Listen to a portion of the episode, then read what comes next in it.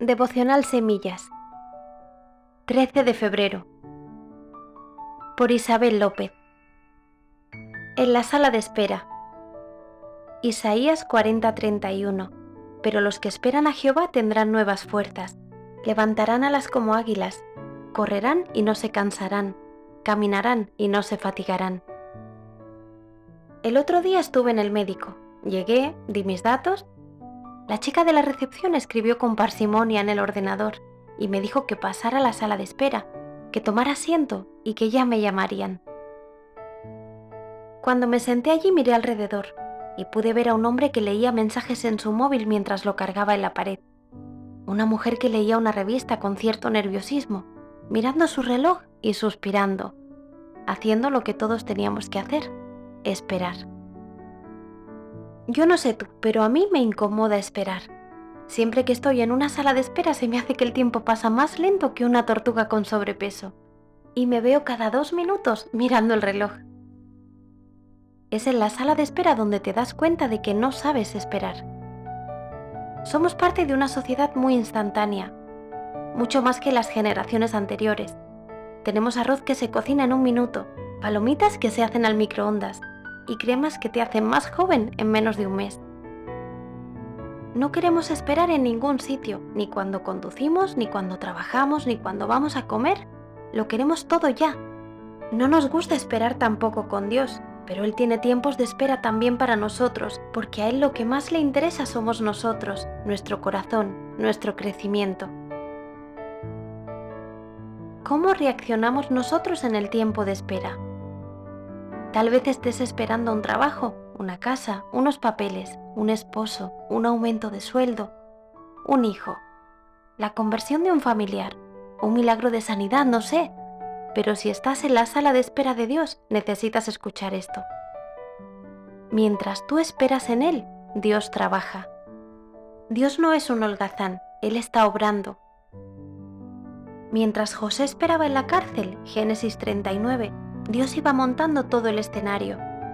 Hace que la economía del país cambie, que el copero se olvide de José, pone un sueño en Faraón, hace que el copero se acuerde.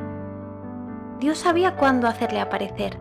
Si José hubiera salido antes de la cárcel y se hubiera ido de aquella zona, ¿habría llegado a estar delante de Faraón dos años después?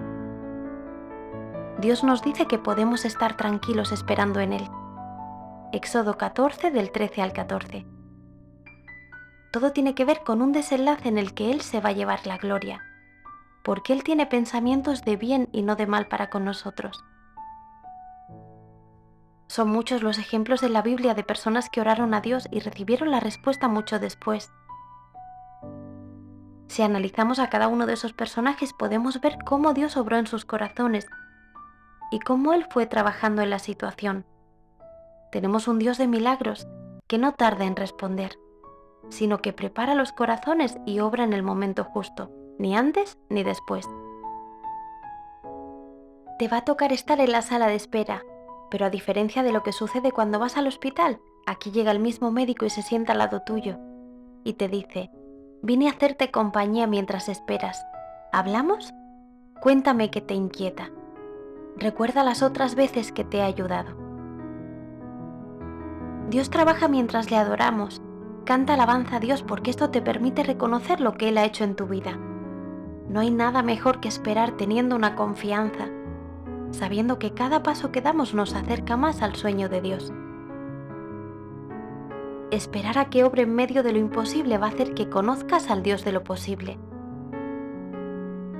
En este mundo, que es de paso, podemos ser de los que en la sala de espera están leyendo nerviosos una revista antigua de los que se quedan embobados escuchando lo que dicen otros, de los que se quedan maravillados con lo que tienen, o también podemos ser de los que se sientan al lado del médico, hacen lo que él les indica, aunque nuestra mente ponga limitaciones, y recuerdan todo lo que él ha hecho. Nos sorprenderemos por lo que está haciendo y confiamos en lo que hará. No te quedes en el pasado, no te distraigas con el presente y piensa en lo que viene tras la sala de espera. Medita a lo largo de estos días en las siguientes preguntas. ¿Estoy en la sala de espera de Dios? ¿Cuál es mi actitud en esa sala de espera? Daniel 10 del 2 al 5 y del 12 al 13. ¿Me cuesta confiar en lo que Dios está haciendo y hará?